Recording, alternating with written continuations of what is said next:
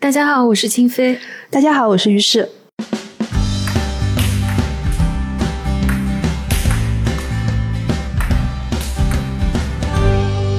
今天是我们乒乓台的新一期节目，我们好久没有跟大家见面了。对的，于适老师说这个话的时候非常的心虚，非常的心虚，因为不小心把自己暴露在病毒的环境当中，所以呢，就是手阳了一次。我阳了之后来说这期呢，也特别的搭。为什么呢？因为搞不好就是因为选中了这个题目，所以我才阳的。因为我们之前就打算来说这组书影的名字，其实。就是一个病的名字，嗯，叫做彼得洛夫流感，嗯嗯，彼得洛夫的流感。这本书现在已经出版了，那么这个电影的话，可能知道的人是更多的。嗯，这部电影的名字呢和书是同名的，也叫彼得罗夫的流感。它是在二零二一年的时候，第七十四届戛纳电影节的主竞赛单元入围名单上面的，嗯。这是同一年的电影，其实我们说过，已经说过一波了。对，那个驾驶我的车其实就是那一年的。是的。但是呢，就是彼得洛夫的流感这一本小说是今年，也就是这个月才在中信大方出版的。对。所以我们刚好赶在这本书要上市的时候来做完这期节目。嗯。然后这个电影的导演呢，让我慢慢的 把捋捋舌头。对。这个导演呢，他叫基里尔谢列布里。连尼科夫，耶，这边 读对了，第一遍就读对。好，这个应该是他拍的第八部电影，嗯，但是我只看过他的两部，嗯，还有一部的话，可能是比这个彼得罗夫的流感要更被大家所知道的，就是一个叫做《盛夏》的影片，嗯，是二零一八年拍摄的。那我第一次看这个影片是在那个呃 First 青年电影节的一个闭幕展映上面看到的一个黑白片。讲的是前苏联的一个摇滚乐手叫维克多·崔，嗯，对，还有一个其实反响最大的就是当年他拍的这个《门徒》，嗯，《门徒》是二零一六年，二零一六年，对，剩下之前《门徒》这个电影当时也是很特别的。呃，这个金飞老师没看，然后我看了。嗯，就当时其实看的时候是有很多的争议的，因为它里面讲述了一个非常偏激的少年，他就是熟读圣经，并且用圣经当中的话，其实他是断章取义，但是不影响他很有绅士的，就是利用这些话。嗯嗯，他就用圣经去怼所有的人。嗯，我我会选择说他是用。这个去怼他的母亲、他的朋友、他的老师，但是呢，在别的人看来，他就是一个刺儿头，嗯，而且引出了很多的类似于像这种就是呃校园的问题。其中有一个老师就是跟着他对着干的，这个老师是一个女老师，然后非常的崇尚科学的，嗯，结果这个老师跟他两个人就发生了好几次的冲突，在课堂里面。那然后这个孩子其实是把自己自认为是一个。基督的这个门徒，嗯，好像自己也能够通过阅读圣经、朗读圣经、重复圣经来成为一个使徒，所以他甚至还试图要用呃基督的那一套方法去治疗他们同班同学的一个残疾的腿。所以这个片子当时出来的时候，有很多解读的角度，嗯，就很特别。这个可能是我看的他的第一部电影，嗯，然后后来我才看了《盛夏》，是，然后我发现《盛夏》它里面有很多的这个镜头语言跟彼得洛夫的流感就已经很像了，是的，比如说从这个时候开始，你就会发现这是一位好喜欢拍公车的 拍公车戏的导演，他就把这个公车其实嗯做成了一个舞台剧的那种感觉，对。他可以在这个公车上面融入很多的对白和动作，还有音乐。然后在盛夏当中，它里面也已经用到了很多简笔画式的来表现歌词和呃头脑中的幻想吧，应该是应该是那种感觉的画面。这一套手法在彼得洛夫的流感当中也是用的相当的纯熟了。对的，嗯嗯。然后还有一部电影是今年新上的，我觉得也非常推荐，叫柴可夫斯基的妻子。嗯。这个片子是在拍完彼得洛夫流感了之后拍的，他选了一个真实的一个历史事件或者说是人物，就是牵扯到了柴可夫斯基的性取向以及他对婚姻的这个态度。嗯，那么这个女性人物选的也很有特色，不管是她的性格也好，她的抉择也好，我很喜欢这个电影的最后一段，因为他用了一套就是呃现代舞的舞者的那种。肢体语言的交流方式，把人物的那种内心表达出来。所以我当时看了柴可夫斯基的妻子之后，我我就觉得这个导演就是名字很难念的 这位基列尔。导演，嗯，基列尔 Serebrennikov 这位导演，其实他是很善于用视听的这种方式去表现人物的情感、冲动和幻想、幻觉，嗯，带有很大的抒情性吧，嗯。他在电影里面就是会用到非常多的摇滚乐，对，嗯，我相信可能很多人看了彼得罗夫，剩下就不用说了，因为本身那个电影的主角就是一个乐队主唱嘛。那彼得罗夫的这个流感，我相信很多人看完了以后，可能也都会去找他的 playlist 来听，嗯哼，对吧？那我看这个片子的感觉就是一段又一段的 MV，MV 的感觉真的还挺强的。是的，嗯，但是彼得罗夫的流感就不是 MV 了，但是是一个让你看起来至少在前面的这个这个二十分钟当中有着很多的不适的生理感受的这么一个，这么说是不是不太好？嗯，可以啊，有什么不太好的？他本来就是流感嘛，主人公流感他在发高烧嘛，嗯，我还觉得他那种生理性的不适表现的还不够呢。哦，是吗？对，要你的话，你会怎么表现呢？嗯，就跟我看完这个片子以后，我写了一个短评嘛。比如说我们看过很多电影，他们都会表现回忆，表现幻觉，也表现梦，或者像那些拉美导演一样去表现一种魔幻现实。这个电影多多少少也是有一些这种手法和影子在里面的。但你看，我从一开始看这个片子，大家在那个公车上面咳嗽，然后流感，然后发高烧，好像那种生理性的眩晕感并不是很强。或者说置换的感觉并不强，整个电影从头到尾看完了都很清醒，就有点过于清醒了，就好像一个很理性的人，他拼命的想要让自己嗨起来，或者说他这个蘑菇劲儿不够大，他其实没到，没到那个点。嗯，如果大家看过一个片子啊，叫做《遁入虚无》，是一个实验电影人叫加斯帕诺。他的那种摄影机的旋转啊、视点啊，就其实非常迷幻。但是这个片子我不知道是不是受限于实际拍摄的时候遇到的一些障碍，所以他没能够尽情的实现他的设想啊。但是我真的不觉得有那种生理性的、直观的感受。嗯，我有。我觉得，当然这个这个是我在阳之前很久很久看的，所以跟我自己自身的身体状况毫无关系。嗯，但是我看的时候，我觉得很难受。嗯，就是生理性的难受，尤其是对于这种公车的拥挤的回忆，哦，对这种回忆让我觉得很不舒服。然后其次，我觉得这个演员也确实很辛苦，嗯，因为就是基里尔他选择的这一组演员，其实都是很有名的俄罗斯的演员，而且演过很多舞台剧。嗯，后来看访谈，导演就是鼓励他们用一些浮夸的表演。嗯嗯，再然后。我不知道你是什么感觉，反正我看到那个男主角，因为他的第一部分讲的是男主角得了流感了之后，然后他要回家，对，他就搭了一辆公车要回家，但是晚上这辆公车就被他的一个朋友给堵截了，对，结果他朋友开的是一辆灵车，灵车里面还载着一个棺材里的死人，嗯，就把他从公车上截了下去，截了下去，两个人就又开始喝酒，在灵车上就开始喝，然后又去了另外的一个朋友家接着喝，嗯。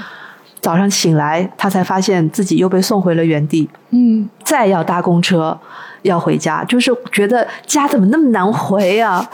这一路怎么那么难长啊？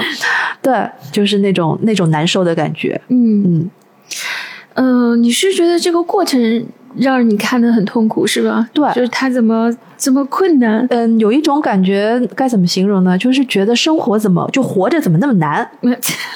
就简而言之，就是活着怎么那么难？我要我要痛快的出气，怎么会那么难？我要不咳嗽，怎么会那么难？我要买个药，怎么会那么难？我要搭个公车，怎么会那么难？然后还有就是，你看他前面的这一段里面所拍到的所有的。配角，嗯，这些人你都觉得他们活得很辛苦，嗯，是的，不管是回家也好，还是在超市里的人也好，你都觉得每一个人都很辛苦。嗯，我大概明白你什么意思了。对，就是他描绘的这个世界是一个毫无愉悦的世界。是，然后我看到那段的时候，我就在想，他到底写的是一个什么年代的事情？对，我也在想这个问题。后来好像是在两千年初。呃，其实你要从小说出来的时候，我们该怎么讲呢？呃，小说没有说明确小说的年份，对吧？对，我们从头到尾把小说看完的话，其实也没有看到有具体的这个时间的线索。其实我在看小说的时候，我就一直在猜，我就一直在想，这到底是什么时候的事情？它应该是定在九十年代末和二十一世纪初的这个嗯交界的点上，差不多。因为你看电影当中大家的穿戴打扮，还有他们用的这种电子器械，嗯，至少他们有手机了。有游戏机，对，那个小彼得罗夫也一直在趴在沙发上玩游戏吗。对他们有手机，有游戏机，但是你就不觉得好像是那个年代的事情。对，因为他做的还是有些抽象的，嗯，他在很多地方也不是那种完全写实的，让你能够对标在某一个年代上面的那个那个做法。我觉得还有一个原因，是不是因为他在电影一开场的时候，他就已经把。幻觉的这一部分表现的非常的真实，我们就要不要先大致的说一下这个故事情节？好吧，我怕听众朋友们又觉得你们在说什么？好吧，嗯，我说前半段，你说后半段吧。好的，好，嗯，我觉得对我来说，这个故事其实情节上面还挺简单的，但是电影拍的确实相当相当的复杂。故事的主人公呢，就是我们这个标题彼得罗夫，他是一个很普通的俄罗斯人。他一开始在公交车上，就像这个律师老师说的一样，准备要回家，但是感染了流感，整个人的状态都非常的不舒服。在他回家的这个过程中，先是遇到了灵车上的朋友伊格尔，然后呢又遇到了一个纠结于写博士论文的朋友，再后来呢，他又去帮助一位郁郁不得志的想要成为文学家的朋友，这个人好像是叫谢尔盖。他又帮助谢尔盖自杀，在经历了这么漫长的，我觉得他这一晚上回家的路上，比奥德修斯回家的那十年可能还要长。所以确实用到了奥德赛这个隐喻，是吧？对啊，也确实是用到了。所以你就会看到，这明显不是一个真实的旅程，而是一个象征性的、隐喻性的旅程。那么在这个路上，他就。一边身负重病，然后一边在探索这个所谓的后苏联时代的这个社会情志是什么样子，林林总总啊。那这当中呢，不管是小说还是电影，其实都掺杂了大量的幻想和这个幻觉。幻想和幻觉还不一样，我觉得应该说是幻想形式的回忆。还挺难分的，有一部分有的确实是，比如枪杀的那段就是。对，因为比如说这个影片在一开始大家挤公车，然后就起了一些零零总总的摩擦，应该说是非现实性的场景。对，然后电影的话，他是没有给出任何解释的啊。突然呢，这个彼得罗夫就被人推下了公交车，然后手里被塞了一杆枪，还教他怎么用。对，大家就压着一群权贵过来了。这些人明显都是些有钱人，然后穿着貂，女的就穿着貂，男的就穿着大衣，被绑着啊，手脚都被绑着，被推到了一堵墙面前。这个时候，所有的人都举起了这个武器，对着这些权贵，然后说。来吧，开枪吧！嗯，二话不说就进行了行刑。对，这个就让我想到那个枪杀马克西米连皇帝那个画儿，对吧？就很像。完了以后，他一回头就看到满公交车的乘客全部都把脸和手趴在那个公交车的窗上，然后就这样往外看。再下一个镜头，我们又切回公交车了。我们才发现他压根儿没动地方。对，然后我们才发现，哦，刚才那个原来是你的脑内小剧场啊，就是有特别多的这种脑内小剧场的情节。所以前半段的故事呢，我觉得彼得罗夫的故事是自成一个单独的故事，就是一个漫游者要回家的故事。嗯，简单来说是这样。嗯，后半程由你来讲。但这个脑内小剧场其实它也延续到了别的人物的身上，比如说彼得罗夫的妻子，是的，或者说前妻叫彼得罗娃，因为按照他们的这个民族的习惯，就是嫁了人之后的这个女士就是跟这个夫姓，然后女的就改成娃嘛。嗯，所以呢，彼得罗娃有一个非常难念的姓，我们就我们就不挑战了。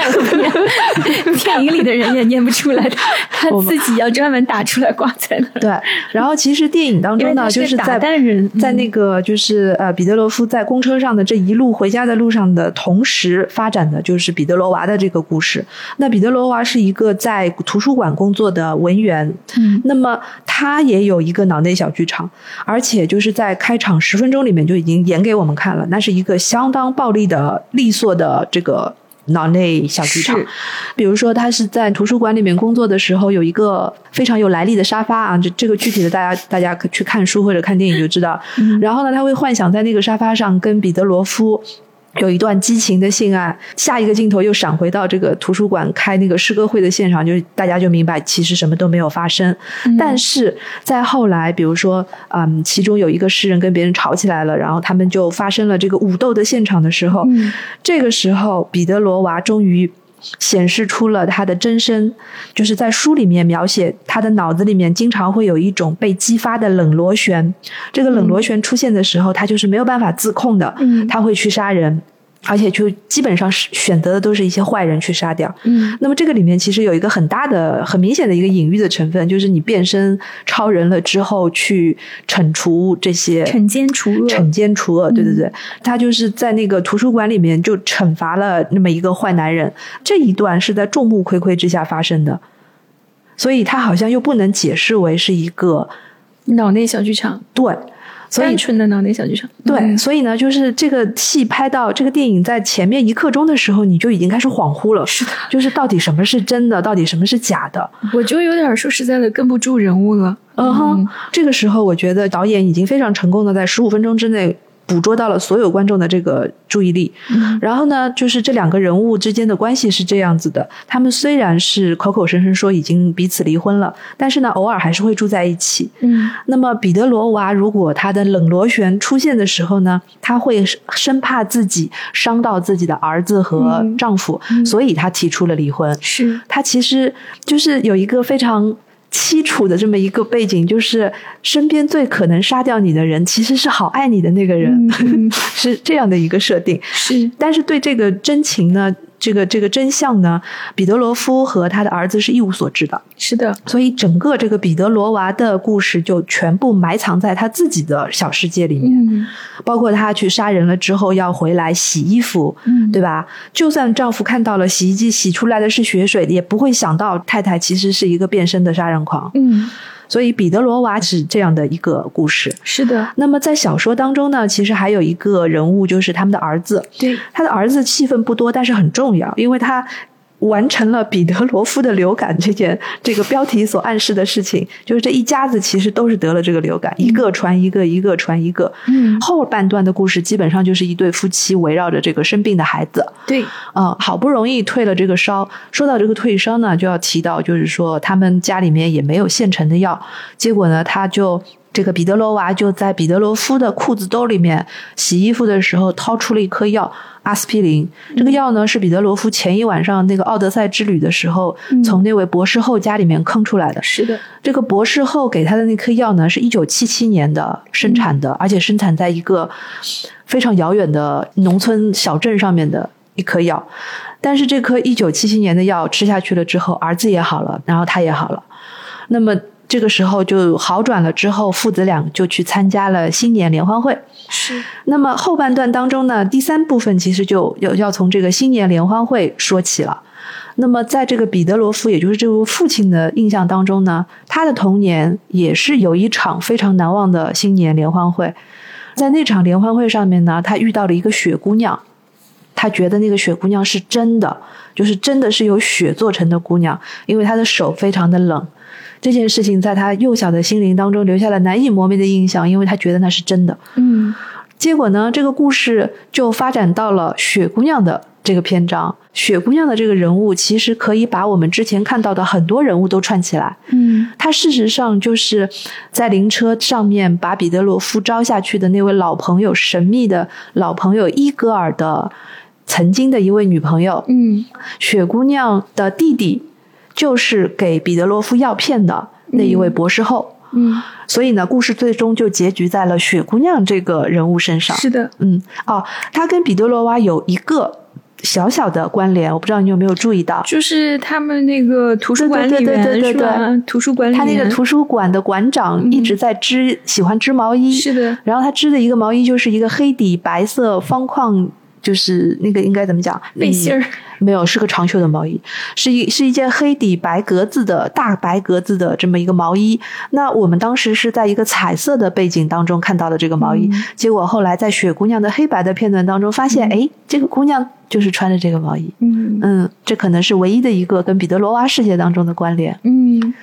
所以我非常同意，就是导演本人说他为什么要来拍这个片子的时候，嗯，他一开始也是先知道了这个书嘛，嗯，那么那个时候制片想让他来写剧本，然后找别的人拍，他一开始就，哎，我们好像没说他是在。软禁期间写的这个，你现在说就好。好的，嗯，他接到了这个任务之后，他才看的这个书，发现就是认可这本书在当代的俄罗斯文学当中有它的一个特别的质地。嗯，然后呢，他又认识到了这个书的结构非常复杂，是，所以他在写的时候，他就承认他说这个小说的结构比电影的结构要复杂的多。嗯，因为在电影当中，他是要为观众去解释一些事情，并且要搭建出很多的这种实际的。场景等等，这是他借口啦。但是我觉得他也就是很老实，就很努力了吧？确实非常复杂。对，总之呢，这个也是当时戛纳电影节上面的一个新闻吧，就是拍摄这个电影的呃改编这个剧本的呃基列尔本人当时没有参加戛纳电影节，是因为他当时被政府因为某一种借口。这个借口就是挪用公款，反正就是政府说他挪用公款，然后就把他给关起来了。但是这个关呢，又不是真正的关进监狱判刑，而是类似于像软禁一样的，就不让他出国，对，限制出行。嗯，所以呢，就是在软禁的期间，基里尔把这个剧本改完的。嗯嗯。还真是没浪费时间呢，真的，但是这行动力也超强，就是跟张律导演在隔离期间广州的酒店里面十四天里面写完了《白塔之光》的剧本是一个道理，真是太勤奋了。嗯，都是一些特别勤奋的导演哈，太卷了，太卷了，导演先卷的不行。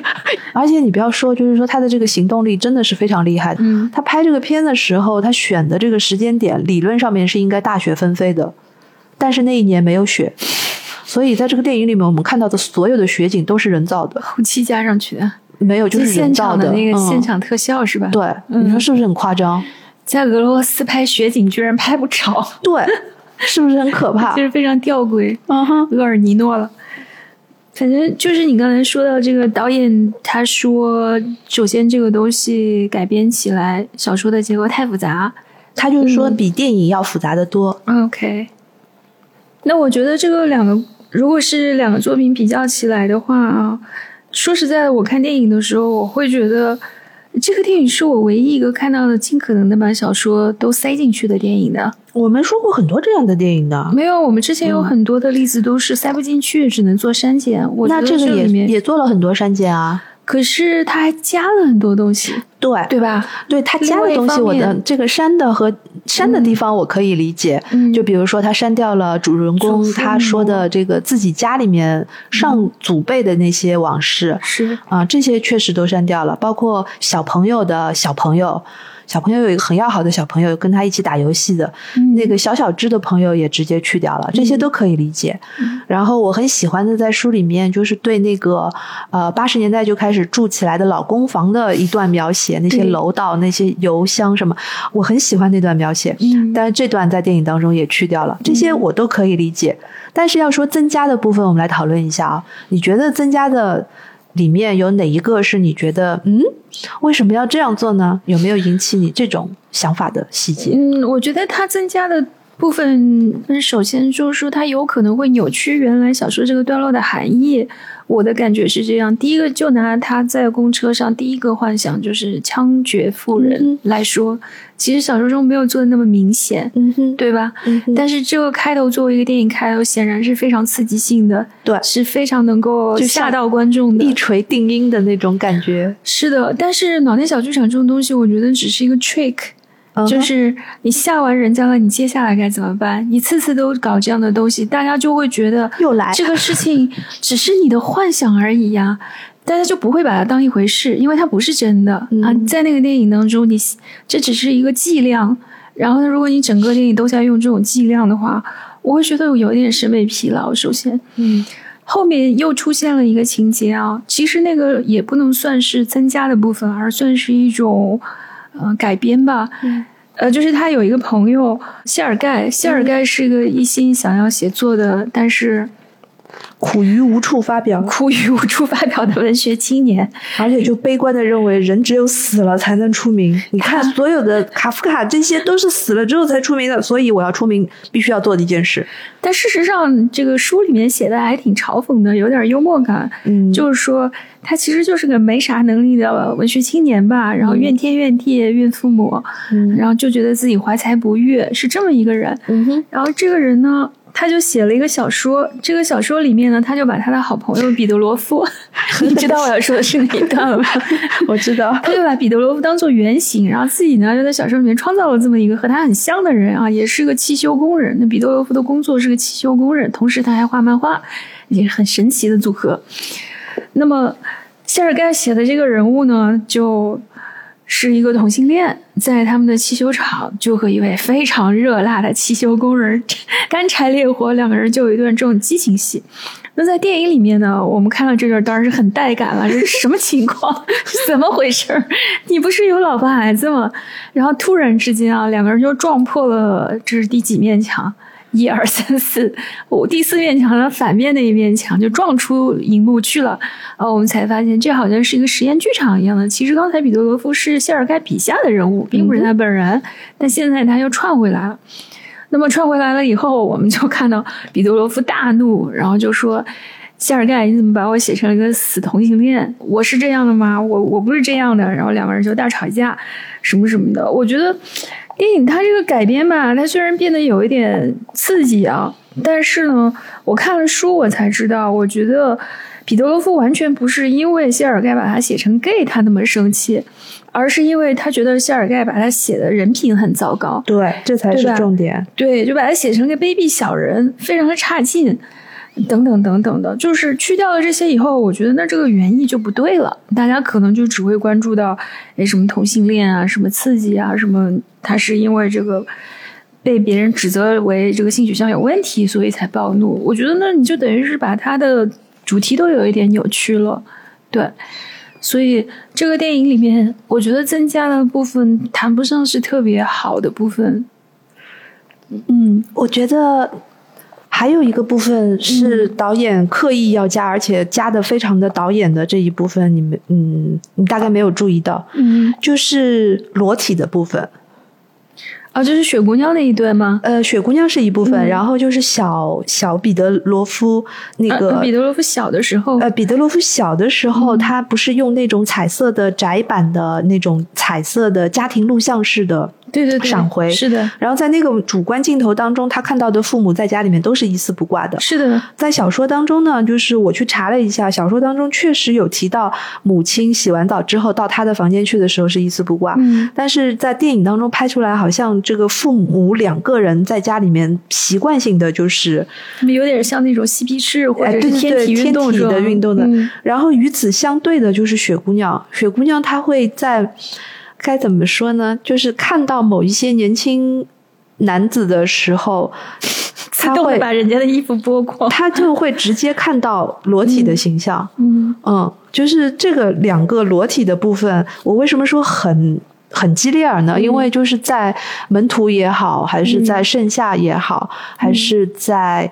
呃，柴可夫斯基的妻子里面也好，他几乎在这些电影当中都用到了非常直截了当的裸体全裸的镜头，好像就是有一种特指的那种感觉。尤其是在柴可夫斯基的妻子当中，里面有一场戏，就是因为柴可夫斯基他是。这个性取向的问题，他后来要提出离婚，但是呢，这个他的妻子是出于真爱要跟他结婚，所以他死活认为不应该离这个婚，否则的话，你不仅否定了我的情感，也侮辱了我的人格，嗯，所以他就死活不肯离婚。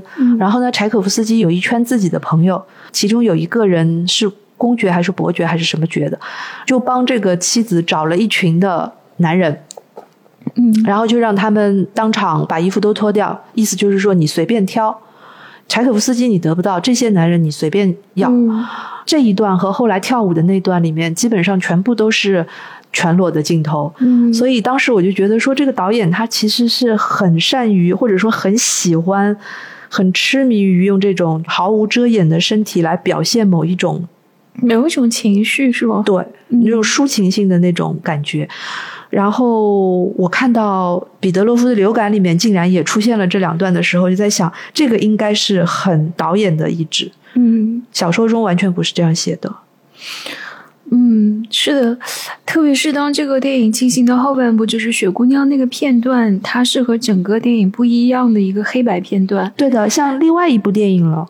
对，突然间就跳跃到那里，他会用了好多这种不同格式的视觉素材吗？对的。那么在那个片段里面，突然我就觉得，哎，我怎么又在看《盛夏》了？因为《盛夏》整部片都是黑白的啊，怎么又出来弹吉他了？又出来唱歌了？对的，嗯，那个调性就非常像，他的那个风格还蛮容易辨识出来的。嗯，有这样的东西。哎，你要说到那一段雪姑娘跟雪姑娘跟盛夏之间的这个关联的话，我觉得无意当中，我们是不是可以把它引申到时代精神的那一块上面去说了？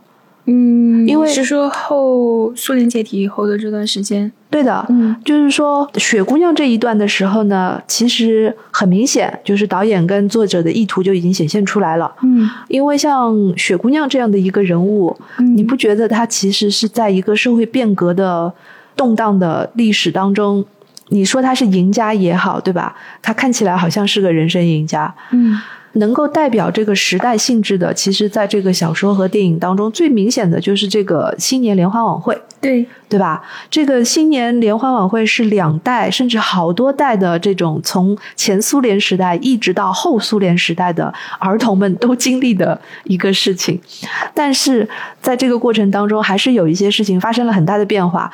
比如说雪姑娘，她年轻的时候也是个文艺青年嘛，是的，她就是从一个边远的小镇农村出来的一个姑娘，当时是喜欢戏剧、喜欢诗歌、喜欢音乐。他跟盛夏当中的那一批。呃，想要改变社想要改变社会的摇滚青年是属于一波的，所以呢，他们会有同样的场景。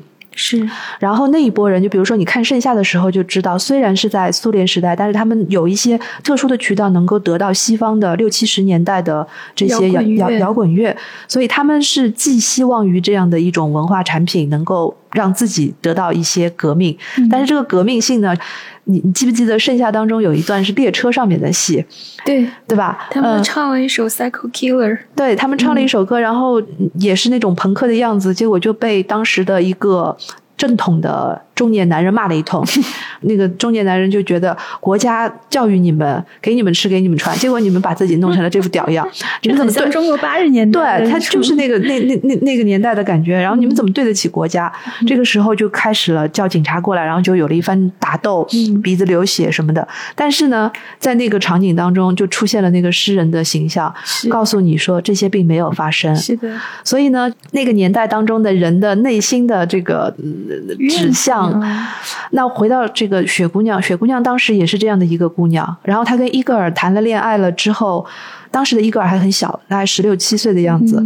结果她怀孕了，怀孕了之后，她她其实是在怀孕的状态下面去扮演了这个雪姑娘，所以她浑身冰凉，连歌都没唱完就冲到厕所里面去吐，并且决定我要堕胎。嗯，我们通过她的弟弟，也就是在故事的一开场出现的这个死胖子，嗯，这个死胖子博士后的嘴里面得知，因为他说他有一个姐姐，当年也是从小地方出来，还被人搞大了肚子，生下了孩子。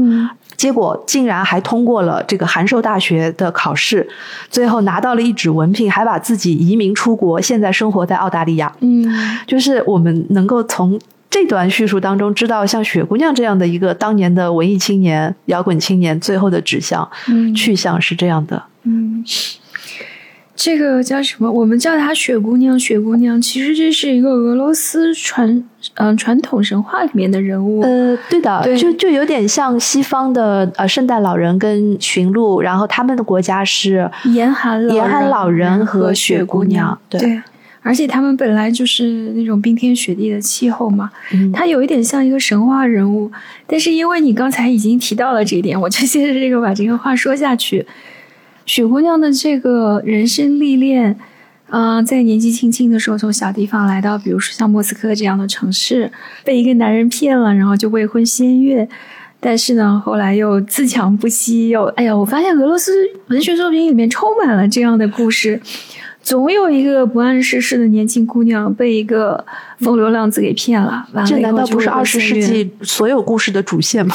是吗？我以为是十九世纪。你看契诃夫的那个《海鸥》也是这样子，什么妮娜也是。从十九世纪到二十世纪，基本上都是二十世纪下半段的时候，女性才开始有稍微不一样的一点点的改变。嗯，然后你看她后来又自强不息，拿到函授什么，然后把自己弄到澳大利亚去。我们不说他后面这个就是去澳大利亚这一部分啊，他前半段的这个人生故事就很让我想到之前有一个 一九八零年代的苏联电影，叫做《莫斯科不相信眼泪》。我觉得，我觉得稍微有点年纪的人应该都看过这个影片，或者说至少听说过这个这个片子吧。这个片子里面的那个女主角的命运几乎和这个雪姑娘是一样的，她是。八零年嘛，你想，大概就是在苏联解体前十年，那个时候的苏联社会是一个什么样子的？那里面那个主角，其中有一位女工啊，一开始是女大学生，住在宿舍里面，然后呢，就是被一个电视台的小伙子给骗了，完了以后她就怀孕了，她就。也比较有骨气，就是还不要对方的钱，是吗？一个人最后把这个孩子生下来，也是通过这个自强不息，最后还当上了厂长。一个人把这个女儿含辛茹苦的给养大了，走上了人生的康庄大道，就是这么一个叙事，就很有意思。就是如果你把这个时间往回倒的话，你看这个作家，就是写《彼得罗夫流感》的这个作家阿列克谢·萨尔尼科夫。他是一九七八年出生的，电影的导演他是六九年出生的，对标的话其实就是大概苏联现在的中年人、中生代这一代人，对他们整个生活情境和对过去从前苏联到九十年代初苏联解体，再一直到现在的一个回望和梳理吧。对，嗯。所以你要说这个是他们一个中生代的创作者的一个怀旧，我觉得是不对的，因为怀旧一般是说怀旧好的东西，嗯，他们很难说他在怀旧好的东西。他们印象当中的这个苏联时代的，比如说呃童年啦，这些联欢晚会啦，然后父母之间的关系啦，这些到底是好还是不好，现在已经没有办法盖棺定论的去说。但是可以确凿的是。他们要说的是现在的生活是不好的。其实这个也是我对这个电影稍微有一点微词的地方。嗯他太沉溺于这种诉说现在的不好，以及他也没有为这种不好去指出一种建设性的意见。哎，对的。但是这个建设性的意见，我觉得。在小说当中的前半段，就是他们下了灵车，然后去了这个维克多·米哈伊洛维奇家里面喝酒聊天的时候，其实以维克多之口也是讲了很多的抱怨的话。最后他其实也提到了是该怎么做，他提到了很多很乌托邦的那种建议，而且就是很无厘头的建议，比如说以后不要再选总统了，我们就抽彩票。他说：“我给你读一段啊。”他说。去投票的只是一部分人，在这一部分人中间，又只有一部分人会投给特定的候选人。这大多数又从何说起呢？从幻想的社会精英中间诞生政权，这难道不是幻想吗？对政权的神圣化跟大型魔术又有什么区别呢？将对国家财产的重新分配抬举到神学高度，不正是魔幻现实吗？这段其实我觉得就是以醉汉的口吻，已经把他们的社会问题。说的已经到骨子里面去了，但是你要说有什么建设性意见，那可能就是左派的作家该做的事了。嗯，其实我说的那个建设性意见，倒不是真的说希望电影给出什么这种政治性的见解啊，而是说电影嘛，它毕竟是个艺术作品，对吧？它有没有为我们现在生活提供一种更综合的关于生活的视角？反而就是这些词，其实听上去都很大。一个醉汉，我所以我就说这个电影它很清醒。它虽然整篇都在讲幻觉、讲梦境、讲回忆，它这些话完全就是一个正论，就词儿都很大，但是这些词儿又都很虚无，情绪又很强烈。他的情绪又都是指向于对于现在的不满。我觉得你前面说这个片子前半部分看得很痛苦，就是因为这里面没有一个人对自己的生活是满意的，全部都在发泄自己对生活的不满和愤恨。但是那有没有其他的面相呢？我觉得书里面后来提到一些，但电影里没有拍啊。比如说呢？比如说对祖父母的那个嗯切实的生活细节的描绘。还有，他能够电影里面提到生活好的面相的描绘，只出现在彼得罗夫小的时候的主观性的那些啊怀旧式的视角当中。对于现在一概没有。现在他的前妻是个杀人狂，然后他的儿子是个沉溺手机游戏的怪怪的小孩，然后他的朋友要么就是觉得自己怀才不遇，要么就是成天喝大酒，要么就是四六不靠，就是都是这样的整个的情绪。贯穿始终，一点起伏，一点节奏也没有。我觉得这个你说的，其实就是这本书跟这个电影它所要做到的事情。嗯，因为这个电影，这个导演基利尔 跟这个书的作者阿里克谢，他们两个人其实在这一点上是本身就是契合的，所以他才有机会，或者说这本书才有机会，因为这个导演拍了这个片子而被大家所知道。他们两个人有一个共同点，就是认为现在所有的人。所遭受的这些不好，就是你刚才说的宣泄的这些不好，并不是由于自身带来的，而是由于这个时代之前的那个时代所遗留下来的。这个作家的作品在这部电影被翻拍之前，其实不为大家所知。嗯，即便是在俄罗斯，他也不出名。嗯，但是呢，他之前就是已经写了一个小说。呃，二零一七年的时候，他出版了第一本小说，叫《部门》。我猜想，就是出版社应该也会很想。把这本书引进过来。嗯，这个部门这本小说讲的是一个奇怪的部门。这个部门做的唯一的一件事情，就是审查和杀害公民。行吧，行吧，一些苏联笑话感觉是。是。结果呢，就是先出版的这本书就是呃彼得罗夫的流感，之后他才出了部门这本书，然后就狂得奖呀，拿了二零一八年的国家畅销书奖，二零一九年又获得了一个 Nose 奖评论家奖，后来还有一个大图书奖的候选名单，所以一下子他就成为了一个大家所关注的。作家，据说好像今年八月份他也会受邀到上海来啊。据说他现在在办签证，我们也不知道他能不能办完这个签证啊。嗯，然后呢，我想特别说的一个是在呃俄罗斯有一个评论家叫尼古拉亚历山德罗夫写过一个评论，嗯，他说这个彼得罗夫的流感这本小说到底讲的是什么呢？嗯，它是关于一种一种离奇的扭曲的现实。嗯嗯。这个现实是在扼杀和压迫，不允许任何东西离开或者逃跑。嗯嗯，这听上去好像很熟悉嘛。是的，很 对，听上去很熟悉。然后，正如彼得洛夫所说，这个世界的原始居民他们不太像人，或者说，他这本书就是讲述的是。关于隐藏在一个又一个普通人体内的野兽的一本书，嗯嗯嗯，那就是彼得罗娃的那个情况是吗？我觉得就是这个这个评论我还是挺认可的，嗯，而且是一个我们大家都能够 get 到的一个点，嗯，是。所以呢，你要说它没有建设性，它确实没有什么建设性，因为我认为。按照一个普通的创作者的角度来讲，没有必要提供一些解决方案。但是他在这里提供了一个新的思路，这个新的思路就是我们的社会当中的每一个人，看似正常的每一件事情都是不正常的，而这个不正常要归宿到历史造成的原因，是从那个时候一步一步留下来到现在的。他是这样的一个逻辑。就比如说，它里面的这个超人变身，就是他老婆的这个超人变身这一段，其实他要表现的。大家其实都能看得懂，嗯，对吧？就是你个人心目当中都会有一些想要去做对的事情和想要解决一些事情的冲动，但是你没有办法，你在现实当中做不到。然后他就赋予这个小说的人物，在幻觉中也好，在超能力也好，拿起一把刀就能解决这件事情。这个其实是大快人心的一件事情，但是又是恰恰是这个人拼命要掩藏的。一种能力，嗯，呃，关于这个作品是不是我我我同意啊？就是任何艺术作品都没有这样的义务，说我要为你提供一个解决方案，嗯，不是这个意思。他否则的话，他可能也会扭曲他的原意吧？对啊，不是这个意思。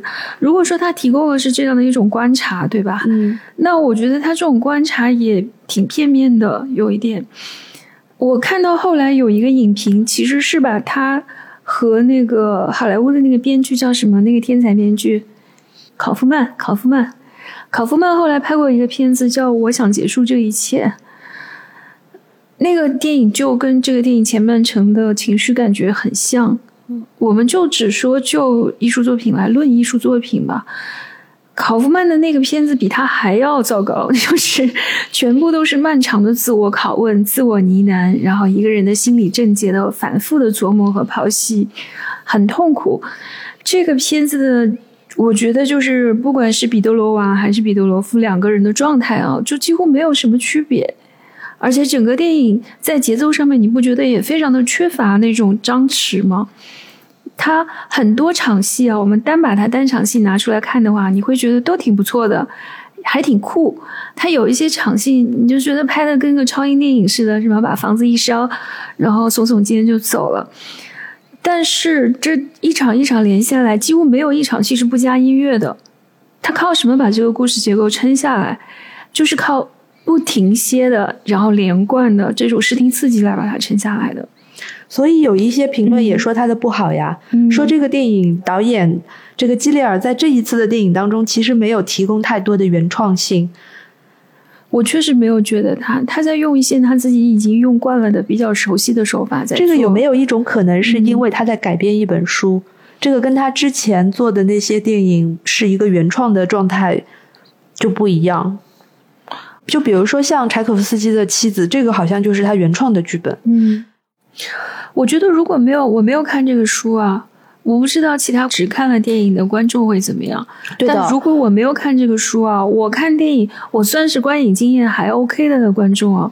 我不知道它的叙事是怎么连贯起来的，就它的叙事的逻辑是什么样子的？没有的，支离破碎。嗯，因为你看，我不知道这个人物他的来龙去脉是什么。首先，比如说他当中就去帮那个谢尔盖自杀那一段，对的，那段很突兀，但是这段在电影评论圈里面大受好评，因为它是一个长镜头。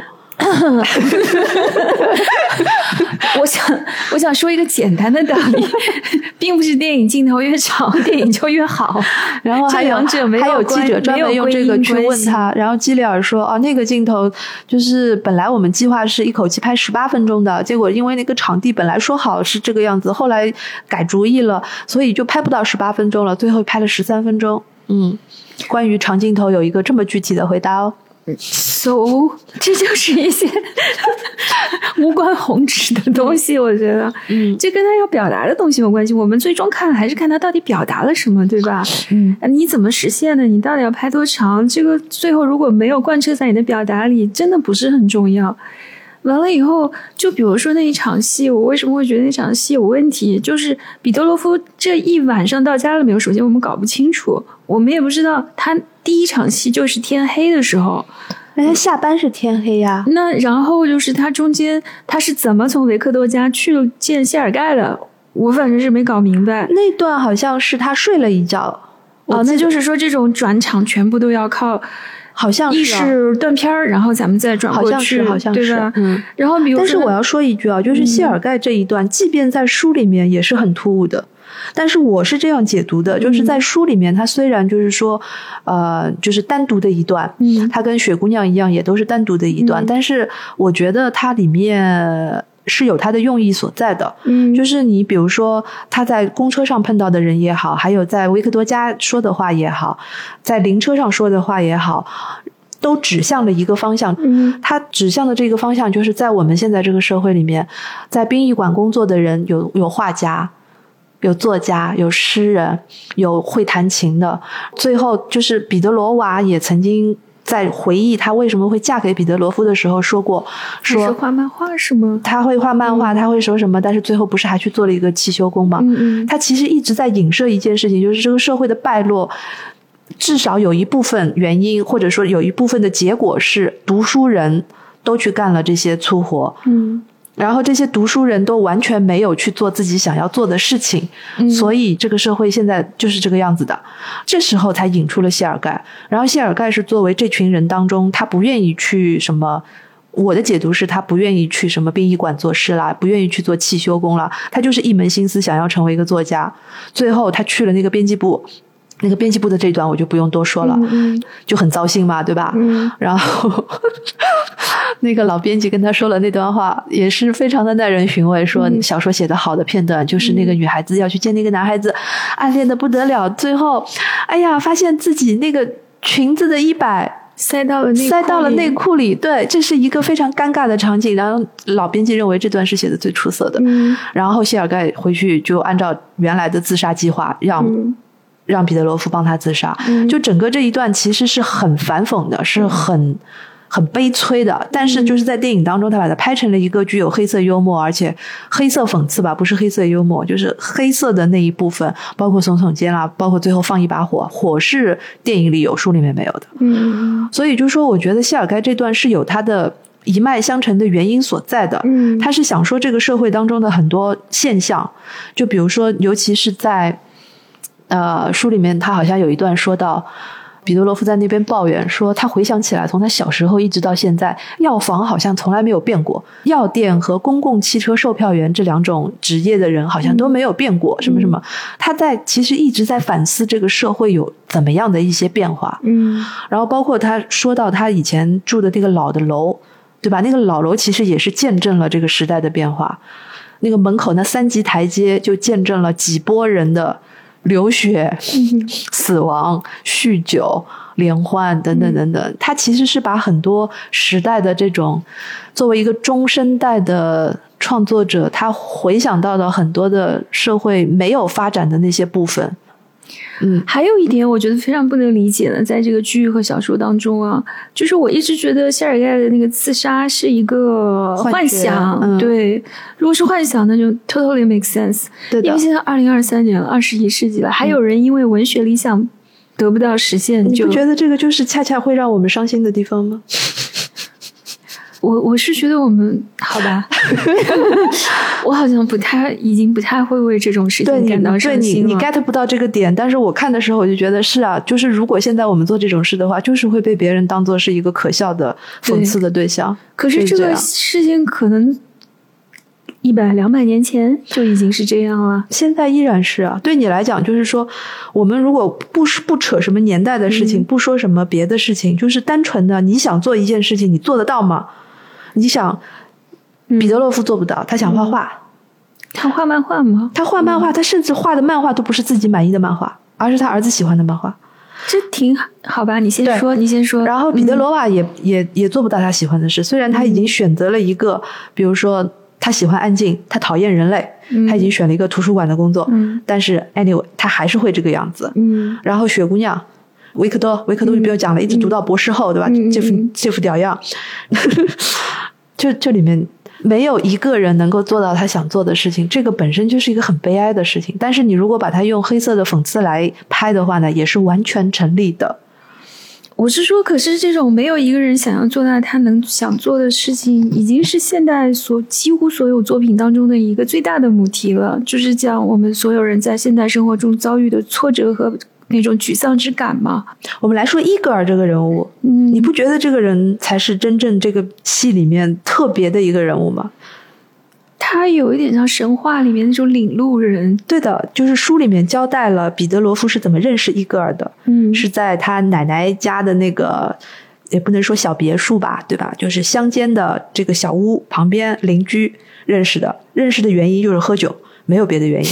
然后也不知道这人的来历，但是这个人又特别对，又特别能扯，又特别能喝，又特别爱交朋友，又很聪明。然后彼得罗娃他妻子一听到他说啊，你又去跟伊戈尔在一起了，第一个反应是这个人到底是不是真的有这么一个人？是不是你假想出来的？他跟维克多那边在一起喝酒的时候，维克多还嘲笑过说他用的那个冥王的。呃，哈迪斯，对你用他的那个简写来做自己的名字，嗯，然后这这些种种其实都指向说这个人好像是凭空出来的，现实生活当中的一个非现实的人物，嗯，一直到了雪姑娘这里的时候，还有就是在新年晚会上面的时候，联欢会上突然伊戈尔的妻子正牌妻子出现了。嗯，这个时候就一下子觉得有点恍惚。嗯，然后又是真的还是假的？对，然后又出现了雪姑娘知道十几岁的时候的她。雪姑娘那一段的时候有过一句话很有意思，当时她不是在那个晚会前面打了一个电话吗？跟他妈打电话，他妈就是在那个电话里面跟他讲了他弟弟的事情。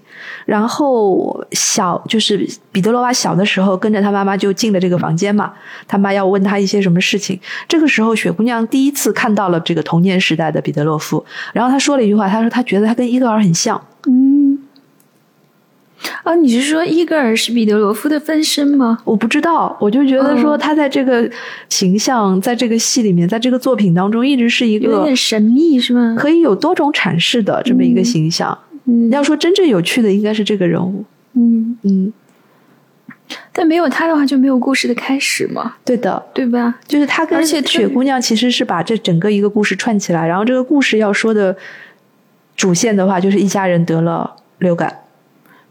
对，但是这个故事说到伊格尔的话，其实这故事后面还有一个，就也是电影最后的结局更更神奇，就是他们一开始上的那个灵车里面，那个人他诈尸了，他们 坐着人家的灵车一晚上在那喝大酒，完了以后第二天棺材怎么开了，人呢？人没了，完了以后这个人就从棺材里面跳出来。那段还挺好玩的，这段很嗨，而且就是演这段的是俄罗斯非常非常有名的一个 rap 歌手，是个明星。这个明星是导演的朋友，嗯，然后导演就说这个明星本来就是日常生活中就是个怪人。那天他就跟他说：“他说，哎，我这边正好有一个角色，好像还蛮适合你的，你要不要来试一下？”对，就是一个死人复活了。然后那哥们儿一听，哎，挺好啊，然后就来了。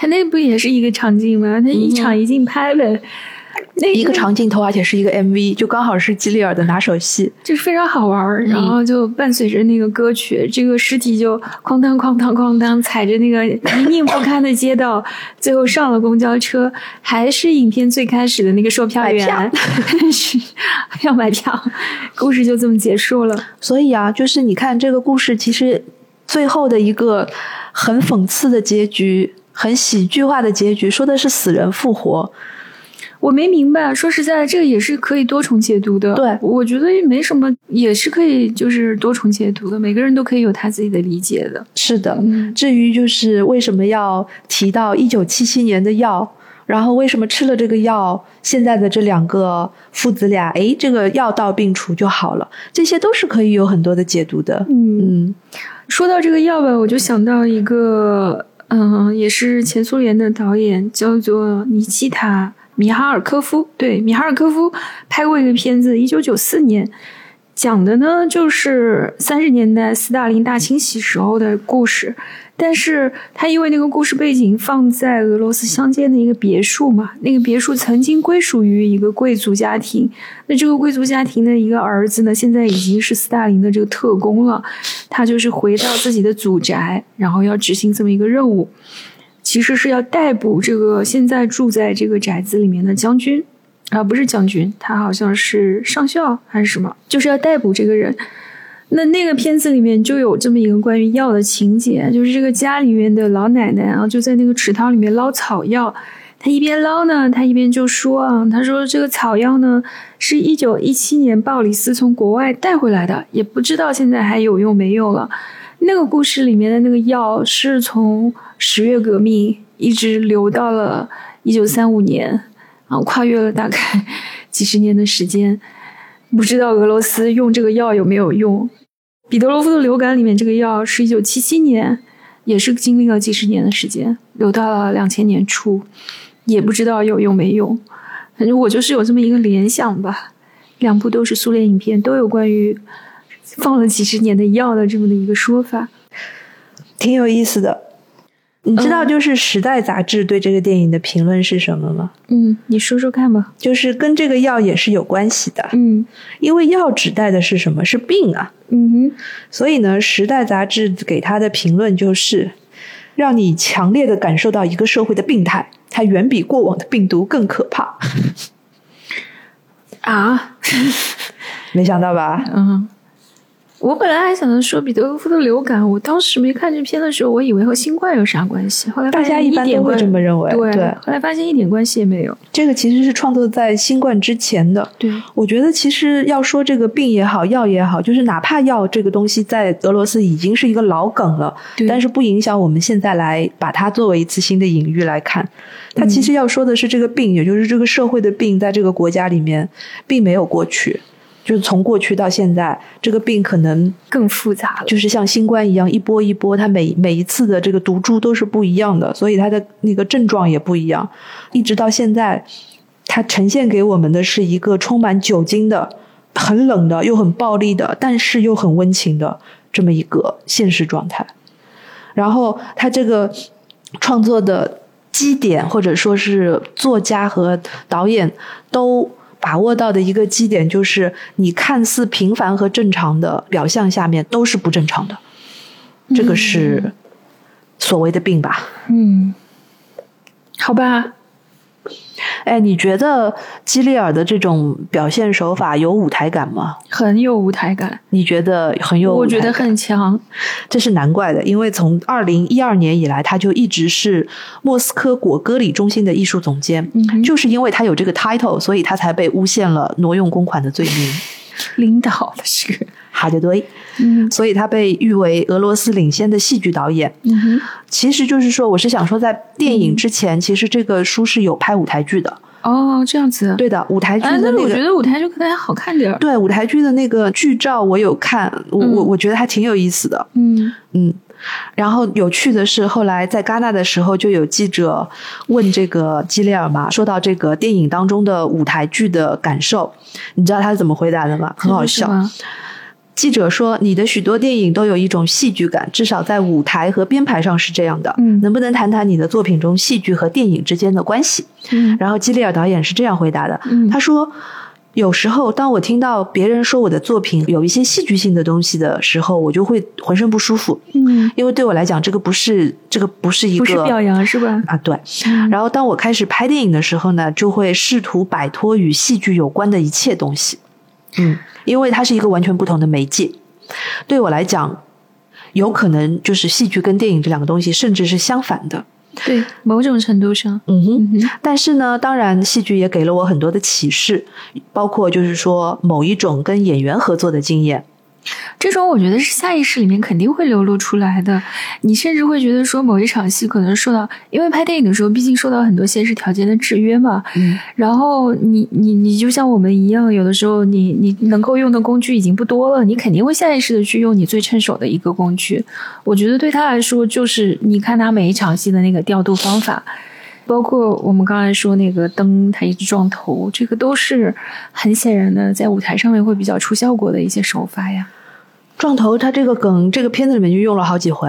哦，就是他回家的时候，回家的时候也是狂撞。嗯，所以他这个小包袱里面还是有很多的这个现成的道具哈。我觉得其实读这本书的收获比看电影的收获要大一些。对的，说实在的，因为这本书里面其实提到了非常多的丰富的细节啊，而且它的那个有一些比喻啊、文笔啊什么的都还挺有趣的。读的相当的，相当的有趣，嗯，包括他这个书里面其实反复的提到很多的文化符号吧，比如说彼得罗夫作为呃一个苏联的七零八零后，对，他会提到他们小时候看的一些苏联电视剧啊，还有科幻的小动画片。啊。包括像彼得罗娃在那个图书馆当管理员的时候，他就疯狂的看那些哈哈镜六七十年代的什么苏联科幻了。对的，而且他说的一个点很有意思，他说六七十年代的时候，其实很多的西方的正典经典的那些都被屏蔽在外，所以他们看不到。对，就很 对，就很有意思。我觉得是这些地方是非常有意思的。是的，然后包括他有的时候会打比方嘛，比如他就会说。小的时候，他看的这个电影啊，这个电影呢是一个苏联电影，但是这个电影里面呢这个故事是讲什么呢？是说一个苏联少先队员把一个罐子里面跑出来的千年老精灵 改造成一名合格的苏联公民的故事。我看他这个介绍，我都很想去看一下这个片。这是一，我告诉你，这是一种类型小说的写法，就是一个少先队要把一个千年的苏联老精灵啊，要改造成一个合格的苏联公民啊，朋友们，然后给他戴上红领巾。对我反正看这个书的时候，我注意到的全是这些，包括他写书的时候，他写的那个特别有意思。他说这个。彼得罗娃在图书馆读这个克里亚科夫的一个中篇的小说，叫《航天少年》，听上去就跟《流浪地球》差不多。他说他很为这个，他很为这个克里亚科夫感到遗憾，因为他已经死了，他就没有办法再续写《航天少年》在二十世纪九十年代的遭遇了。对，就是这些地方，我就觉得非常有趣，是这个书带给我的一些，呃。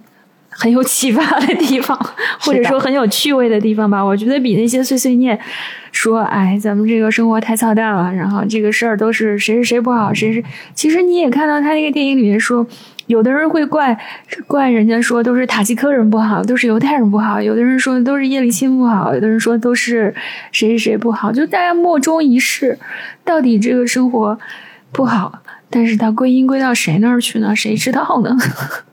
就变成了这样了，嗯，我觉得电影我觉得一般，但是我觉得如果有机会的话，这本书可以去读一读，很有意思。好，那我们按照惯例进入推荐环节。对我推荐的就是刚才我在节目中提到的《莫斯科不相信眼泪》，一九八零年拍的一个前苏联的电影。嗯，然后刚才和于适老师聊天的时候，我们也顺便复盘了一下 小的时候在 CCTV 对吧？中央电视台轮播的一些苏联电影。对，哎呀，那个时候真的是看的滚瓜烂熟，真的是就那几部片来回播。我其实比还是比较喜欢《办公室的故事》，对吧？我也很喜欢。然后那个片头曲一起来，大家哎，就是这个。音乐，而且那个时候看的都是译制片吧，对，都是配音的，哎，都是配音的。上海译制片厂，对，就是什么彼得罗夫同志、伊万诺维奇同志，您您怎么怎么样？哎，我们都要为了这个祖国怎么怎么样，就非常有意思。所以今天我其实要推荐的这个电影就是《莫斯科不相信眼泪》，我觉得它是一个比较通俗的电影，没有彼得罗夫的流感这么花哨艺术，没有什么艺术，它就不艺术。我们说花哨行吗？浮夸，就是导演自己也会用到浮夸的表演这样的一个词。嗯，他喜欢就好。不，他就是我认为，他认为这个浮夸更适合表现彼得罗夫这一种会引发幻觉和幻想和回忆的流感。嗯。好吧，这好长的定语呀。Yes，好。然后，如果顺大便的话，大家有兴趣啊，也可以去看另外两个片子，一个叫做《办公室的故事》，一九七七年拍的，跟那个药是同年的，那个过期药是一同年拍的。看看一九七七年啊，就是办公室里面生产出来的药，看二零二三年的有没有用，还是会让我们发笑的。对。还有一个是梁赞诺夫编剧的，叫做《两个人的车站》，也很好看，都是一些非常好看的苏联电影。哎呀，其实真的苏联好看电影可多了，今天这推荐不完，再往上推荐还有什么五十年代的片也很好看的。所以归根结底，《彼得罗夫流感》这个电影不咋地。哇，我没那么喜欢，说实在的。我看的就是因为他真的，他就其实他拍的很好，但我说实在的，我跟他里面所有的人物没有共情，这可能就是我的问题。嗯嗯嗯嗯嗯，我承认他技法很好，我也承认他就是其实他真的拍的很好，他改编的也很好，这些我都懂，但我我跟他的人物没共情，就是这点有隔膜。嗯，好，于是老师给我们推荐一本什么样的书呢？呃，因为鉴于这个俄罗斯文学还是很广博的，我就不假装自己很懂了。所以呢，我想给大家推荐一本我刚刚看完，而且我认为跟这个彼得罗夫的流感有异曲同工之妙的一本书，叫做《疼痛部》。那么有意思的是呢，这个作家叫做杜布拉夫卡。乌格雷西奇，嗯嗯，杜布拉夫卡这一位作家呢，他一直给自己的定位是一个来自于一个已经不存在的国家。嗯，然后呢，他在小说写的是他在阿姆斯特丹，就是在荷兰教授一门已经不存在的语言。参加他这个班里面的学生呢，都是来自于不存在的国家。那说到这里的时候，你会认为是一个科幻片还是一个什么？嗯，我认为是一个非常文学的作品。其实要说起来呢，也是非常不遥远的一个往事，因为这些人都是来自于前南斯拉夫啊，所以呢，他用一个女知识分子的笔法或者说视角，讲述了在南斯拉夫解体的那个状态下面，逃到呃世界各地的，尤其是在比如说阿姆斯特丹这样的一个城市当中，有很多移民的不同的移民生活的状态下面的。那么这些流亡的前南斯拉夫的这些人，他们是如何看待自己的语言的？他们还敢不敢用这些语言去回忆自己的那些伤痛的往事？嗯，还有他们作为一个已经逃亡的移民，跟现在还住在原来的那些地方的人之间的关系是什么？嗯，所以这本书讲的是一个很深刻的话题，就像彼得洛夫流感是在一个后苏维埃时代回想苏联时代的童年这样的一个。嗯，时间差一样，疼痛部也是在一个呃后南斯拉夫后共产主义社会的时期，回想当年的自己和这一群人所经历过的事情。嗯，还蛮还蛮有关联的。哎，对的。然后我看了之后，我就觉得，哎，在我们有限的人生这个生命当中，其实看到了很多大的解体。